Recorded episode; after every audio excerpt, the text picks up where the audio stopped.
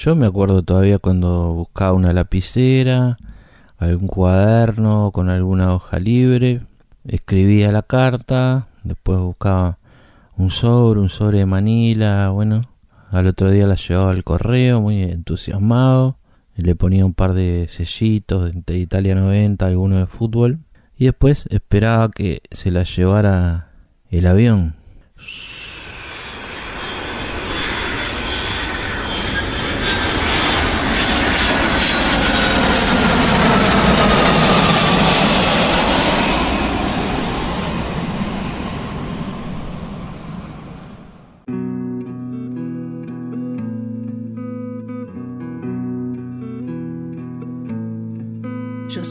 Quiero mirar los campos, yo solo quiero cantar mi canto, pero no quiero cantar solito, yo quiero un coro de pajaritos.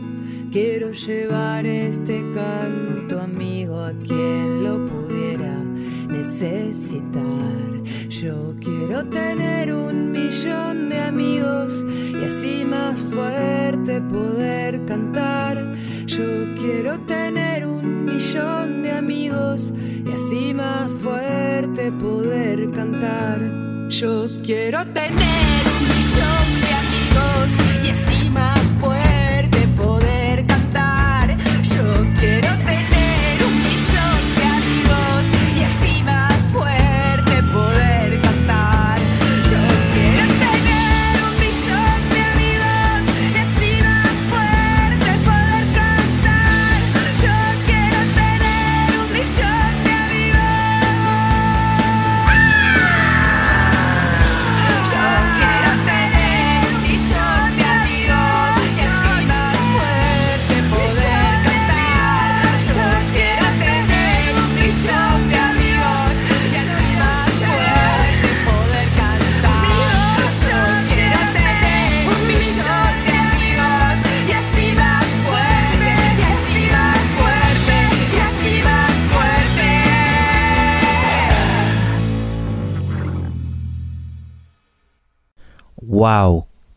¡Qué canción que tenemos para iniciar cada programa! Ya tendrán escuchada la versión original del brasileño Roberto Carlos y ahora aquí en un millón de amigos nos damos el lujo de contar con esta versión de la cantante y compositora uruguaya Romina Pelufo. Ella tiene dos discos que se pueden encontrar en todas las plataformas, Obsesa y Piel Fina, y su historia, su vínculo con la música es muy especial. Además de hacer canciones, trabaja como actriz y realizadora audiovisual. El año pasado brilló con su papel de hermana incomprendida en la película Aleli. Y si el señor operador me da el ok, creo que estamos en condiciones de hablar ya mismo con Romina Pelufo. Hola Romina, ¿estás por ahí? Hola, ¿cómo andás? Sí. Acá. Qué placer hablar contigo, ¿sabes? Supongo que sí. Muchas gracias. Tu versión de Un Millón de Amigos ha sido todo un éxito. Buenísimo, buenísimo. Estoy re contenta. ¿Cómo fue el proceso de... Supongo que la habrás escuchado muchas veces como al pasar. ¿Era una canción que te gustaba a vos? Sabes que no, no la escuché muchas veces Ah. en realidad, porque no, no, no quise mucho. Es una canción que es imposible no conocer Sí. y que yo creía que me gustaba hasta que me senté a tratar de, de hacer una versión que tuviera un poco más de veneno y ahí me enfrenté a que no me gustaba tanto, o sea que, que era difícil, Sí. era difícil lo que un poco vos me habías pedido y estuvo de más, porque fue como un desafío encontrarle el punto así más oscuro a, esto que, que es un poco bastante edulcorado, ya desde los acordes, la melodía que tiene la canción, la estructura, la letra. Bueno, la letra es, es tremenda cuando te la pones a leer del todo así bien con atención. Tremenda digo de, de- de- como un poco paloma, ¿no? Pero, y es muy larga, es una canción que tiene como cinco estrofas, cada vez va al, al puente y al estribillo, porque evidentemente si tenés ese estribillo, lo tenés que cantar. Claro. Entonces, eh, este, al principio, bueno, obviamente la canción entera no la, no la íbamos a hacer, pero, pero era el primer desafío fue cómo recortarla para que fuera más, más corta. Bueno, finalmente al final está solamente la, la primera falla, el puente del estribillo y después se repite. ¿Y qué, qué, qué te ayudó como a encontrarla? A decir, ah, me parece que está por acá. Bueno, yo trabajé con Álvaro Unger, que es este un amigo que es músico y que hizo la, la mezcla y el máster final del disco Domestic, salió hace poquito, de, versiones del colectivo. Sí, él había hecho la mezcla y máster de esas canciones y, y, bueno, hablé con él y al principio nos tiramos un poco de los pelos, trabajando a distancia siempre, ¿no? Con la conveniente distancia social de esta época. Y al principio como que no la encontrábamos mucho, lo que sabíamos era que tenía que empezar de una manera y después quebrar, irse para otro lado y lo más inesperadamente posible. Entonces fue como bastante interesante el recorrido y llegamos a en un momento decir, fa, esto no, no le encontramos la vuelta y después fue apareciendo, fue apareciendo. Yo te decía, no la quise escuchar mucho porque tampoco quería estar muy eh, como influenciada por nada. Tampoco escuché, porque tenía un poco en la cabeza la, la, referencia de PJ Harvey que habíamos hablado nosotros, una cosa así rockera, oscura. Pero dije, bueno, no soy ni seré nunca PJ, Harvey, pero bueno, después al final la escuché en un momento, sobre todo para cuando fui a grabar las voces de, de la segunda parte, de la parte más rota, y, y si bien por supuesto ni le copié ni le pretendo copiar, lo que sí me, me, quedó un poco, cuando la escuché un rato así, los temas más, más fuertes de ella, es como la entrega que le pone la mina cuando canta, como se, se va. bueno, ahora, ahora lo de PJ Harvey, claro, en realidad me estoy comparando demasiado alto. No, no, no, nada que ver. Pero escúchame, vos sos fan. Yo soy fan, claro, que sí. Y hacía tiempo que no la escuchaba así, que no me sentaba a escuchar tres temas seguidos así un rato de ella y viste cuando decís, pa, sí, es increíble. No, en realidad, este estuvo bueno para, porque lo que, el momento en que creo que se abrió un poco la, la canción, la, la versión esta fue cuando apareció como, como esta cantada de la segunda parte, media ida al carajo, ¿viste? ¿Podemos decir palabrotas? ¿O este es un programa? No, no, no sé todavía. o es un sé. sin palabrotas. Probemos. Eh, y bueno, nada, en ese momento de grabar este, esas voces, yo estaba en mi casa sola, 10 de la noche, una cosa así, y empecé a gritar en un momento empecé a gritar, a gritar a cualquier cosa, escuchando ¿no? la, la banda que había armado el varo atrás, y en un momento le dije, no puedo seguir grabando porque los vecinos me van a venir a, van a denunciar. Eh, pero bueno, ahí pasaron cosas divertidas.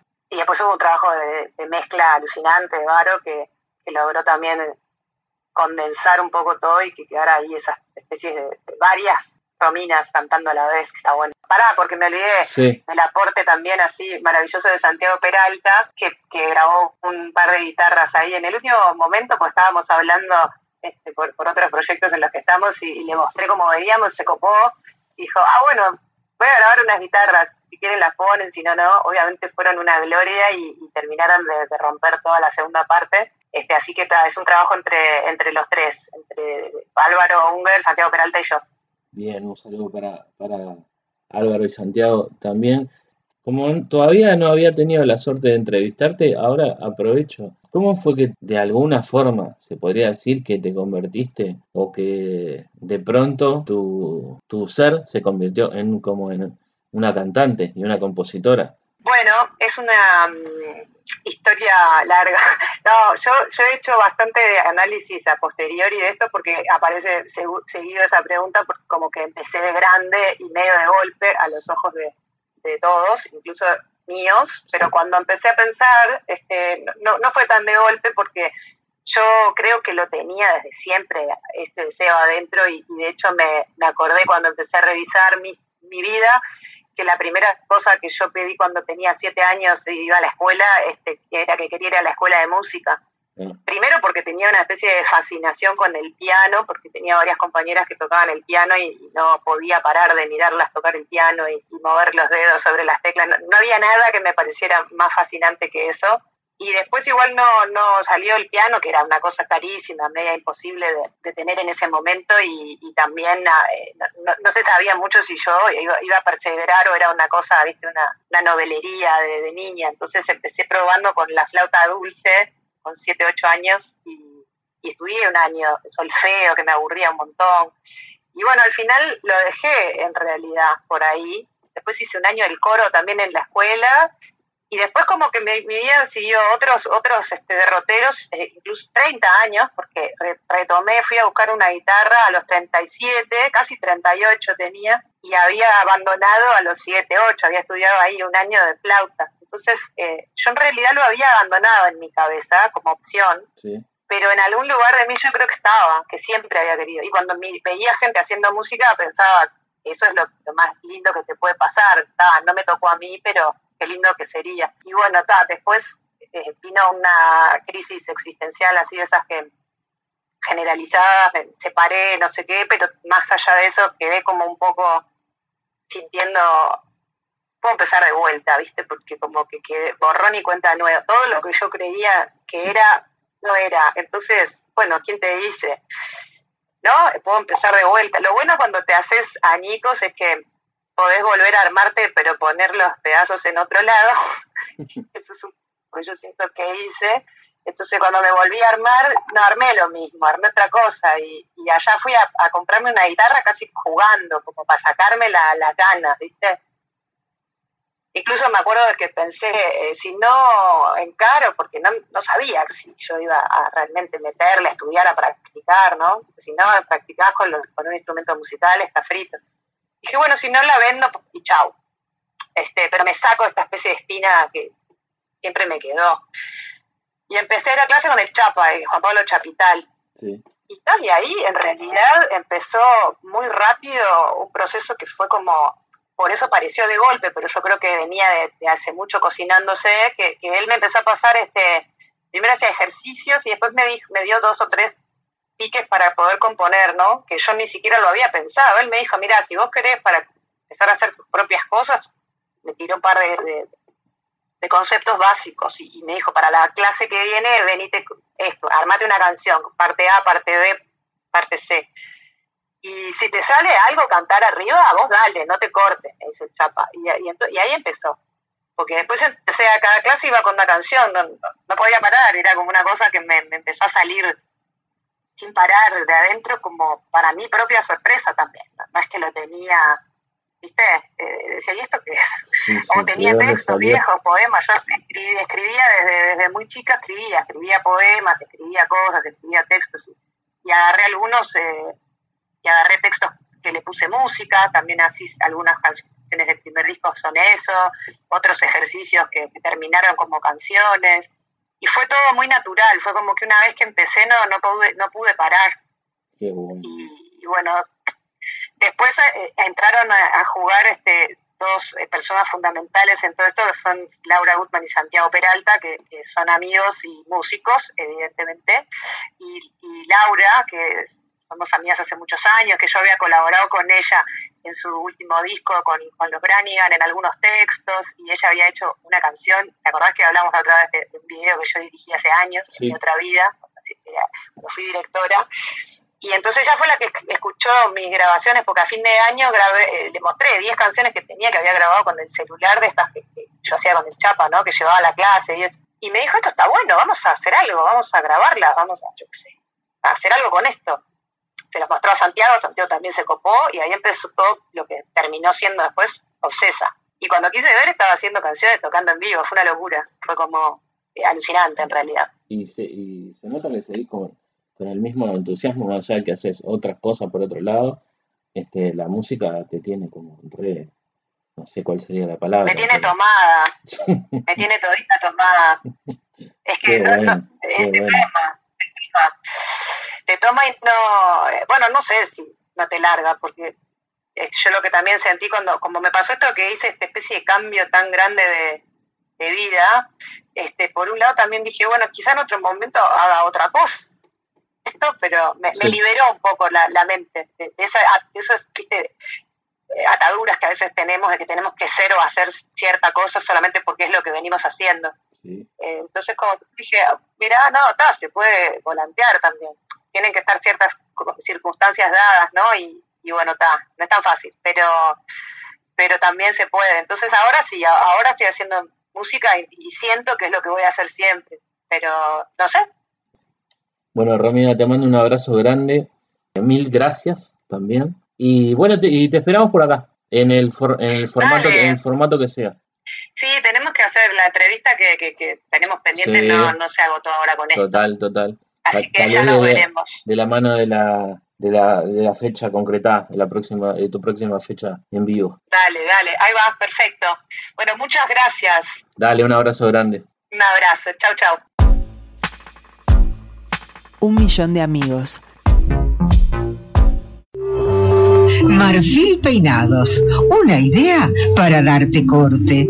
De martes a viernes de 8 a 18 horas, lunes y sábados de 8 a 13. Marfil Peinados, Juan Polié 1612, esquina 18 de julio. Teléfono 402 7900.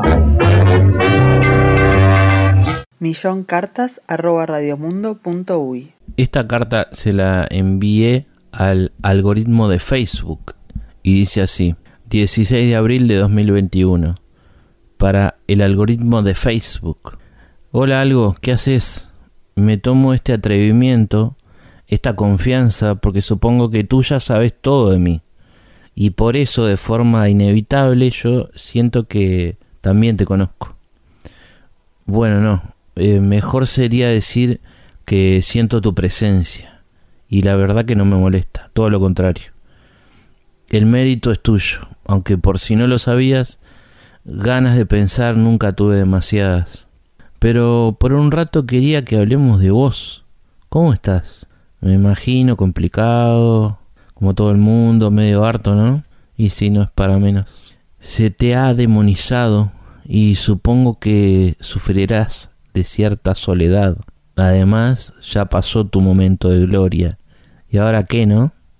Influiste en las elecciones de muchos países, destrozaste la vida de miles de adolescentes, generaste conflictos innecesarios y hasta me hiciste comprar una entrada para el regreso de Níquel. No te culpo, algo de culpa tendremos nosotros, y en todo caso es tu trabajo, que nadie te quite lo bailado. Como te habrás dado cuenta, después de tantos años metido en nuestras rutinas, al final no somos muy diferentes. Con un poco de suerte nacemos, en el medio nos ilusionamos, compramos cosas, leemos un libro de voces anónimas y si llegamos con buenos aportes, en una de esas nos da para comprar un cajón de buena madera. Hay excepciones, ya sé. La madre de Teresa de Calcuta, ponele, pero ni tanto. Seguro que por lo menos una vez Teresa se tiró en una cama y los mandó a la concha de su madre a todos. A otra. Buscó un bar y se pidió por teléfono una milanesa en dos panes con fritas y coca light. Sí, ya sé lo que me vas a decir. Bueno, le abrió el delivery, le dio cinco pesos de propina y le besó la frente. Se fue para adentro, sacó la milanesa del papel y se quedó con una mitad. A la otra la cortó en quince pedazos por cada uno de los niños más necesitados que tenía a su cargo ese día, y así le dio una milanesita con su lechuguita, su tomatecito, su mayonesita, su musarelita, su pancetita y una papa frita para cada niño hambriento. Me fui por las ramas, perdón. Voy al punto. Seguro ya no te importa si te damos bola o no, porque igual te damos bola. Perdió sentido tu labor y por tanto tu ser, porque fuiste hecho para trabajar. Yo te ofrezco un retiro. Venite para acá, para Uruguay. Tengo para vos un trabajo más liviano, no tan bien pago, pero más tranquilo. Si aceptás, serías el encargado de sincronizar los horarios de los ómnibus del transporte capitalino de la empresa Kutza. No te asustes, Parece una tarea difícil y vaya que lo es, pero corres con una gran ventaja. El pueblo uruguayo es molesto, tedioso, malhumorado, pero lo más probable es que nadie mueva un pelo si tiene un problema contigo. A lo sumo puede que te ligues un resoplido o algo de aliento con gusto a mate amargo o a cigarro. Tampoco te preocupes por tu jefe. Se llama Juan. Es un hombre muy poderoso y no te va a molestar para nada. Vive ocupado con grandes asuntos, pasa reunido con presidentes y empresarios y otros personajes menos conocidos cerca de la española. Un día él, Juan, tuvo el sueño de tener una flota de ómnibus pero también se aburrió. Todavía la conserva y nos permite viajar a los montevideanos más o menos como siempre. Hay una gente que te va a ayudar, se llaman inspectores y van vestidos con sobre todos, inclusive en verano. Venite, con el cambio seguro te va a bajar un poco el estrés. De noche hay un programa muy lindo que se llama Polémica en el bar y por quince mil pesos te podés alquilar un buen ambiente en el cordón o uno cerca del mar. Ah, lo último, eh, tráete una moneda y un escarbadiente. Abrazo grande y un corazoncito. Fede. Un millón de amigos. Un programa de Federico Medina. 16 de abril de 2021. Hola, esta carta va para papá Fede, para los que están participando en un millón de amigos y para todos los que están escuchando un millón de amigos. Chau, de Elena. Y justamente está por aquí cerca la autora de esta carta, una de las estrellas de Radio Mundo, de Oír con los Ojos, que ahora también está en un millón de amigos. ¿Qué tal, Elena? Hola. Bueno, Fede que es el, el... Fede que es prácticamente mi papá. El... Prácticamente no. Eso carnal. ¿Qué significa prácticamente? Una historia que no es muy conocida. Un día una cayó del sol una flor dorada y una anciana fue a cantarle una canción a la flor y rejuveneció.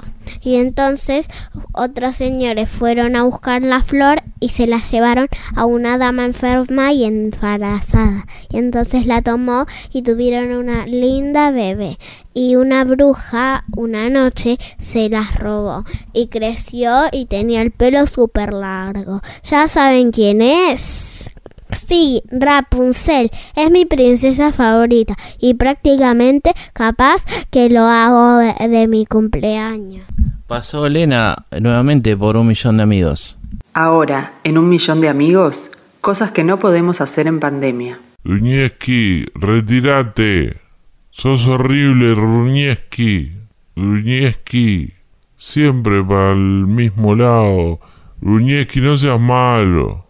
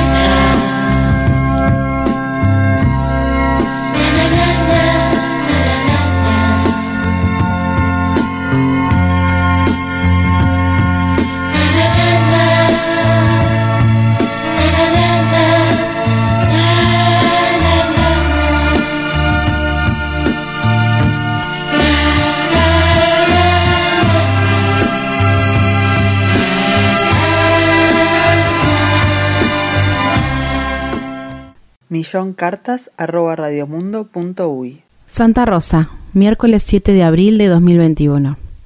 Querido amigo Fede, ¿cómo estás?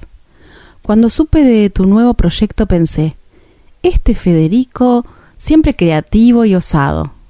Qué bueno que se atreva a llevar adelante sus ideas, poniendo en marcha sus arriesgadas propuestas. El hecho de que la temática central de tu proyecto tenga que ver con cartas, confieso, me sorprendió un poco por su casi ya agotada práctica en el siglo XXI. Sin embargo, confío en que tendrás una jugada estudiada para colocar a la carta como centro de atención, una especie de as bajo la manga.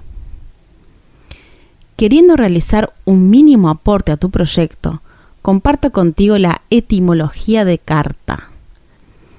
Por un lado, encontré que carta proviene del latín charta, con ch, que significa papel. Desde el griego surge cartes, con K y H, que alude a hoja de papiro preparada para escribir en ella. Por otro lado, busqué la etimología de epístola, que proviene del griego epístole y significa carta. El prefijo epi significa sobre y estelen es poner en orden y mandar. Una vez conocida la etimología, quise saber algo de la historia de la carta. Entonces encontré diferentes cosas, y todas ellas aludían a un importante estudio realizado por un paleógrafo italiano llamado Armando Petrucci. Desde sus investigaciones surge que la práctica epistolar tiene al menos 5.000 años.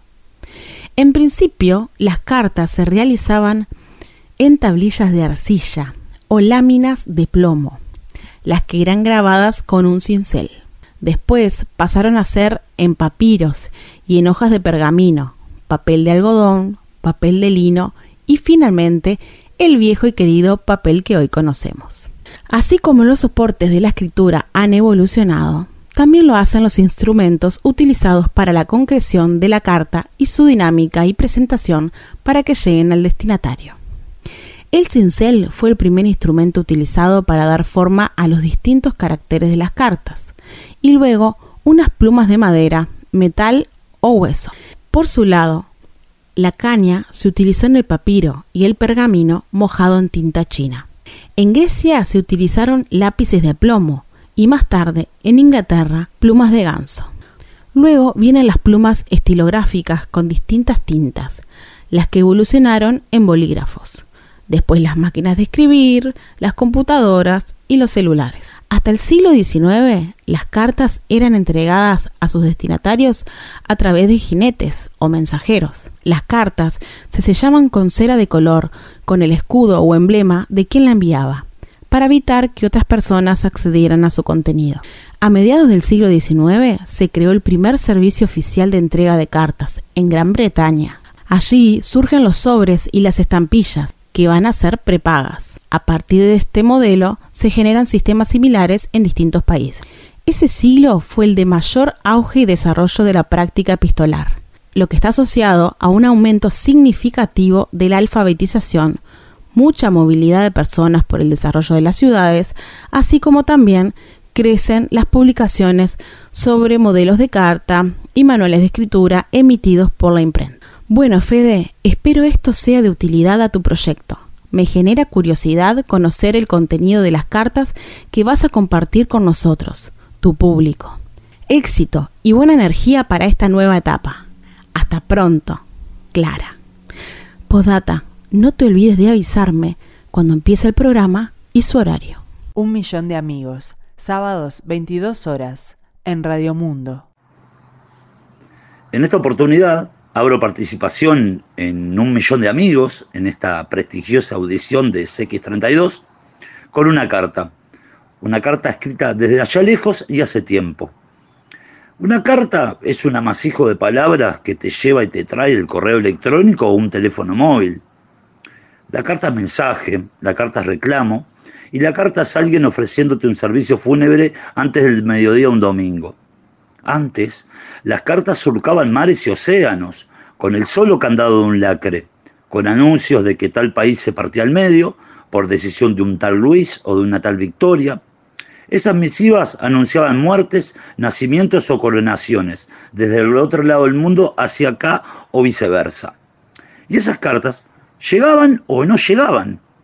Y de eso habla esta carta, de las cartas que no llegaron, de esas que pudieron haber cambiado el rumbo de las cosas de tal forma de que no tendríamos por qué haber escrito esta misma carta.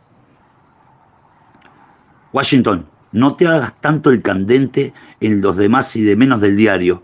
Mirá que el viejo Valle le pega una paloma desde la plataforma del tranvía que llega a Positos. Juan Carlos, la verdad que me tenés bastante podrida. Nunca una salida a un festimurga, nunca una acampada en Santa Teresa. La verdad que me resultaste bastante amargado. Seguí participando, arre. Un beso, idea. Daniel, entre Graciela Villar y el Gucci, me quedo con Carlitos Goberna de Vice. Juan Ramón, chaval mío, lo único que te pido, por el amor de la Virgen de Fuenlabrada, es no ganarle el Defensor Sporting. Ya tendráis oportunidad de ganar cosas, incluso en el seleccionado nacional. Tuyo, Ceferino. Hola, Ush, soy Tabaré. Los misiles, mandalos por tiempos. Haceros un paquetito que el Toto Rossi los levanta en tres cruces. Estimada Miriam, nos encontramos en el Tacende. Yo voy a estar en la esquina con la libreta y la guitarra, vos entrá, que de lo otro me encargo yo. Ni se te ocurra bajarte antes. Un beso, Mandrake. Julita, recibimos la carta de su hijo de cara al presente 6 de enero. Nos pareció medio extraño que pidiera una caja con perillas, que según él se regulan y ta, y sale la foto. Uno nunca deja de sorprenderse de la inventiva de los gurises. Queda a sus órdenes ante cualquier duda, Baltasar.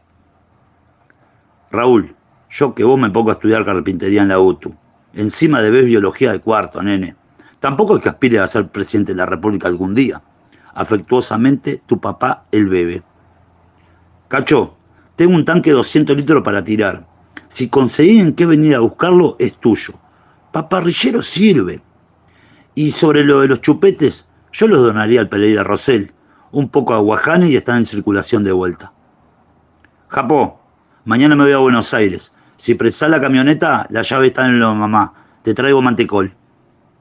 Hola, Lobo, soy Rubén. Esta noche caigo por tu casa. No sé qué querés que lleve, pero no te voy a caer con un bidón de salos. Vos ve.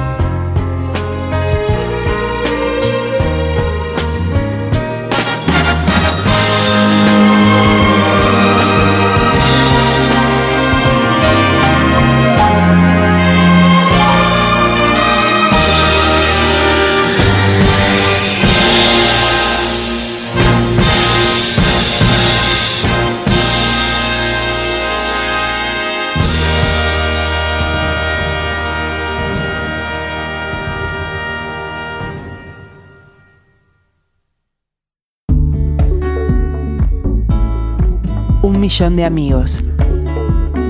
Un programa de Federico Medina.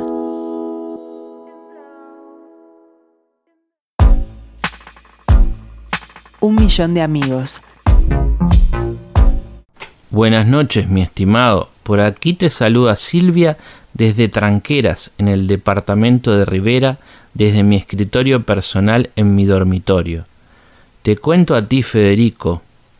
Una vecina mía, Orlanda, que pasa todo el día en Internet, me, me recomendó que ponga tu programa. Yo soy sola, mis hijos ya están grandes, y así como tú me ves en la foto que te mando, y eh, yo la puedo ver aquí, me conservo bastante bien. Se ríe. Mi situación personal, emocional, social no es mala, pero tampoco es buena. Diría mitad y mitad. Te cuento que ayer, gracias a, Dios y a la Virgen, me pude dar la primera dosis de la vacuna y me atendieron 10 puntos. Pero tú no vas a creer que cuando vengo de vuelta para casa, agarro por el camino más corto y de repente siento otro pinchazo, en el brazo, pero en el otro. Me había picado una yarará que me dejó una roncha de este tamaño. Luego te mando por WhatsApp la foto, pone entre paréntesis. Así que acá estoy, con los dos brazos pinchados, pero tranquila, tranquila, tranquila, tranquila, tranquila. Este es un mantra muy lindo, tú sabes que me lo enseñó Orlanda, dice que lo encontró en un YouTube. Perdón, me fui por las ramas. Cuestión que busco a un hombre o una mujer. Viste tú que la situación está muy brava, una lo que quiere es compañía para tomar unos mates con aislamiento. Tengo ojos verdes, la piel bien cuidada y el pelo rubio. Me gustan las películas de Netflix, cualquiera, no las miro mucho, pero después igual las comento. Me enganché con la de Nisman. Es más, la volví a ver como cuatro veces. Te la puedo contar de memoria. Qué personaje estiuso, ¿no? Y se vuelve a reír. Desde que empezó la pandemia tuve que cerrar mi negocio. No importa, sé que tú me vas a conseguir pareja, así que ya mismo, y a modo de agradecimiento, te estoy enviando una encomienda con un millón de ticholos para que les regales a todos tus oyentes como una atención por tu servicio. Ah, no te fijes en la fecha de vencimiento que no tiene nada que ver. Afectos para ti, Silvia.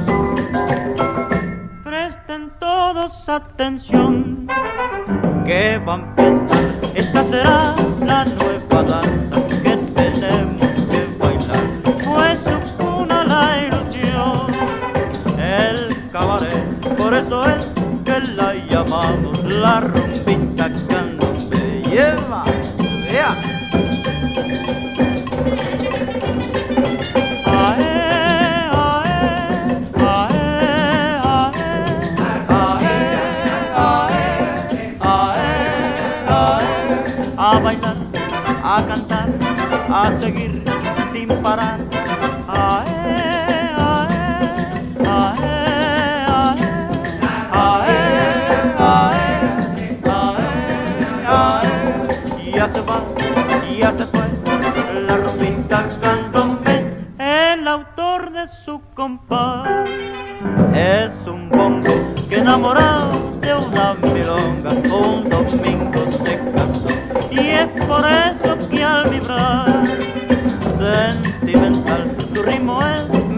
banda de rumba y cantón de federal. ¡Lleva!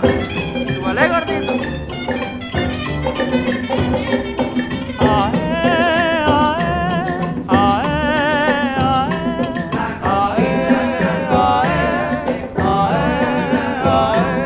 A bailar, a cantar, a seguir sin parar.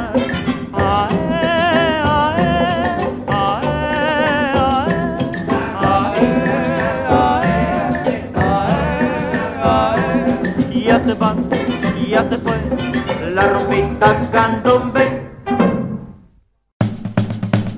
A partir del sábado 10 de abril, ¿te sentís solo? ¿Te peleaste con una vecina? ¿Querés mandarle una carta al amor de tu vida, a tu tía en España o al loco Abreu? Si no te animás, olvídate. Ahora podés tener un millón de amigos. Y así más fuerte poder cantar. Un programa de Federico Medina. Un millón de amigos. Sábados, 22 horas. En Radio Mundo. Querido marmota chico, ¿qué haces, pibe? Hace tiempo que no sabemos uno del otro. Sé que me ausenté y que hace tiempo no compartimos un tiempo para saber cómo está el otro. Me imagino que estarás pensando, ¿y este qué le pasa? ¿Se hace el melancólico? ¿El nostálgico? O también, ¿por qué me escribe? ¿Qué, qué quiere? Quería que supieses que todo lo que soy hoy es gracias a vos. No es un cumplido. Quería reconocerte por todo lo que hiciste por mí hace ya unos 20 años atrás. Si hoy soy Alfonso Tort, es actor reconocido y estrella internacional, es gracias a aquel pibe que a mis 21 años reencarné y juntos creamos al Marmota Chico, o mejor dicho al Seba, porque ese es tu verdadero nombre, Sebastián. Pero ta, siempre fuiste el Marmota Chico para todas y todos. Las últimas veces que me han entrevistado me han preguntado si me cansaba o me enojaba que me sigan llamando marmota chico. Yo les contesté que no, que me gusta, que me hace acordar a vos y que te tenía mucho cariño. Aunque debo confesarte que una vez un pibe me paró en la calle, de esto hace ya muchos años atrás, y me dijo, ¿vos viste que hay un Facebook del marmota chico? No, no lo sabía, le contesté. Nos despedimos y recuerdo que cuando llegué a casa lo primero que hice fue entrar al Facebook del Marmota. Recuerdo que había una foto tuya o varias fotos y muy lindos comentarios sobre vos. Y te pedí amistad, pero nunca me contestaste. Aún hoy estoy esperando ser tu amigo de Facebook. No es una recriminación, ¿eh? Me pareció gracioso que no me, que no me aceptaras. Te cuento que ahora estoy escribiendo desde Cannes. Vine al festival a presentar mi última película y tenía que ir a una cena de productores a acompañar a mi productora y hablar con un director que quiere que protagonice su próxima película. Pero ves, acá me tenés, sentado en el escritorio de mi habitación, con una botella de un buen vino francés, escribiéndote estas líneas. Le dije a mi representante que fuera él, que no me sentía bien a mi productora le dije lo mismo, que lo sentía mucho pero que no estoy bien, que precisaba descansar. Es que es un embole esto de los festivales y estar presentando películas y los periodistas que siempre te preguntan lo mismo. ¿Y cómo hiciste esta vez para componer este personaje? Me imagino que fue un gran desafío para usted. Siempre las mismas preguntas boludas. Hoy caminaba solo por las hermosas callecitas de Canes y en un momento me crucé con tres pibes de 21 años y me acordé de vos, también del Leche y del Javi. Vi que se sentaban en unas escalinatas. Allí me acordé del muro cuando nos sentábamos a achicar. ¿Te acordás cuando el Leche pisó mierda? Qué gracioso. Bueno, como te contaba, estos tres pibes se sentaron entonces agarré y decidí sentarme en un bar que estaba enfrente a estas escalinatas, donde tenía una buena visión de ellos. Y me pedí un café y los empecé a observar. Te digo que nosotros, sin hacer mucho, éramos más para arriba. No sé, como que nos cagábamos de la risa de cualquier boludez. ¿Te acordás del leche que decía que si pasaban dos dos había que pedir un deseo? Era una pelotudez, pero a nosotros nos hacía cagar de la risa y nos gustaba boludear. Estar ahí haciendo murito horas y horas. Bueno, llegamos a estar todo un día en la calle, ¿te acordás? Bueno, nada, quería contarte que es un embole estar acá. Va, ser un actor de, de prestigio como soy ahora. Me gusta cuando, o me gustaba cuando nosotros dos éramos uno solo.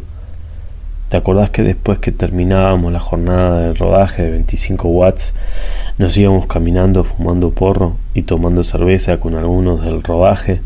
O a veces íbamos nosotros dos caminando y estábamos felices. Bueno, eh, ahora eso ya fue. Ahora tengo peluquería, sastre, y encargada de prensa que me llama para mostrarme qué foto sube hoy a Instagram o que tengo que o que tengo que ir a un máster a hacer una masterclass en alguna facultad de cine para contar mi experiencia y al otro día levantarme y tomarme un avión para irme a otro festival como estoy hoy acá para presentar una película. ¿Vos cómo hacías en aquella época para ser tan copado y que no te molestase que todo el mundo te diga marmota chico y que no te molestase. Me acuerdo de salir de noche contigo y que te atomizaran con eso y vos siempre ocupado y contestabas y charlabas con la gente. Ahora a mí no me dejan que nadie se me acerque. Me suben enseguida a una camioneta y me trasladan de hotel en hotel o de fiesta en fiesta, pero siempre en lugares VIP y con gente que es un embole. Te lo digo, la vida de actor de estrella no es lo que parece. No todo es tener yates y veranear en lugares paradisíacos cuando no estás filmando. Instagram es solo una máscara para mostrar una pata de la mesa. Vos debes estar de fiesta, me imagino. En algún punto te envidio. Envidio tu anonimato actual. Capaz que en otro momento con tu fama de marmota chico, no sé, te sentías más reconocido Seguramente ahora que nadie te saluda o reconoce debes estar mucho mejor, más tranquilo. Puedes caminar por la calle y nadie te para para pedirte sacar una foto. Debes poder ir a la rambla a caminar y, y fumarte un porrito con una cervecita. Y nadie te va a venir a decir nada porque seguramente ya nadie te reconoce. Eso me encanta, que nadie te reconozca, que nadie sepa quién sos. ¿Qué es de la vida de tu hermano? ¿Sigue estudiando en Estados Unidos? ¿Qué es la vida del Leche y del Javi? ¿Lo seguís viendo? Seguramente sí. Seguramente se sigan juntando en el murito a fumar porro y cagarse de la risa. Los envidio los tres. Va, un poco. Che, a ver cuándo te venís a visitarme. podemos ir a navegar en el yate. Ahora lo tengo en el buceo. Podemos agarrar la cambio e ir hasta ahí. No sabes lo lindo que es navegar toda la costa montevideana. La verdad que no sé qué es mejor. De todas formas, todo tiene sus pros y sus contras. Vos si estuvieras en este momento en mi lugar, digo acá en Canes, ¿qué harías? Seguramente te meterías a mirar alguna porno en alguna sala que haya por ahí, o terminarías en, en alguna con gente de acá. Vos tenés esa capacidad de engancharte en la que sea. Querido Marmota Chico, me encantaría seguir escribiéndote, pero mañana de mañana tengo ronda de prensa. ¿Te acordás cuando fuiste al programa de Ovaldía? Caleidoscopio se llamaba.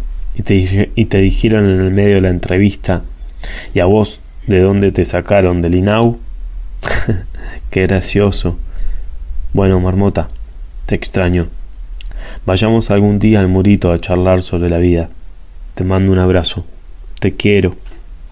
Alfonso Tort. Un millón de amigos. Nos quedaron muchísimas cartas pendientes y bueno, de eso se trata un poco, pero lo menciono porque han llegado cartas realmente preciosas, increíbles. Hay una de Lucía, hay otra de Juan Pablo, hay una de una muy especial de Emilia. Así que me parece que el primer programa estuvo bien. Este segundo, bueno, no, lo sé, no lo sé porque estoy aquí embuido. Pero el lo que va a ser el tercero, un abrazo grande y hasta la semana que viene con otro programa de un millón de amigos.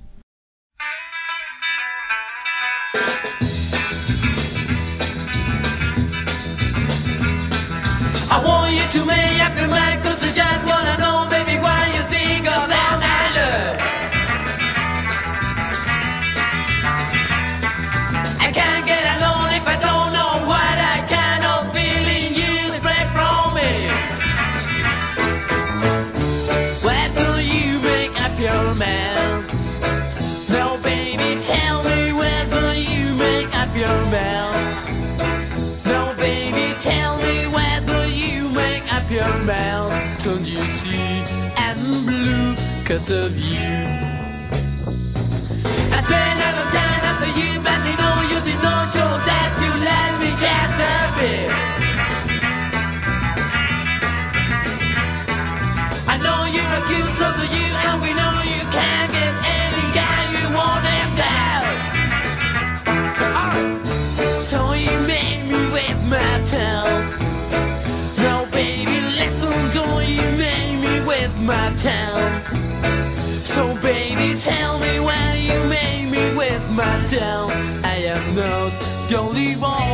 after you.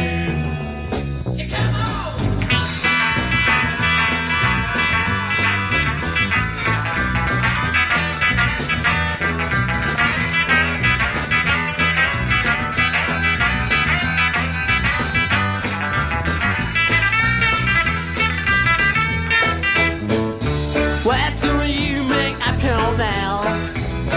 No, baby, tell me where do you make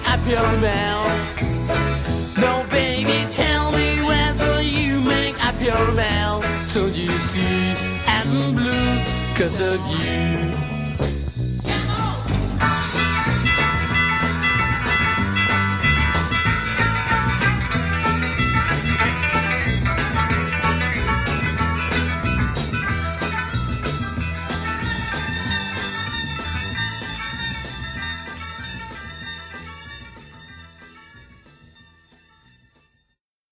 Un millón de amigos, sábados 22 horas, en Radio Mundo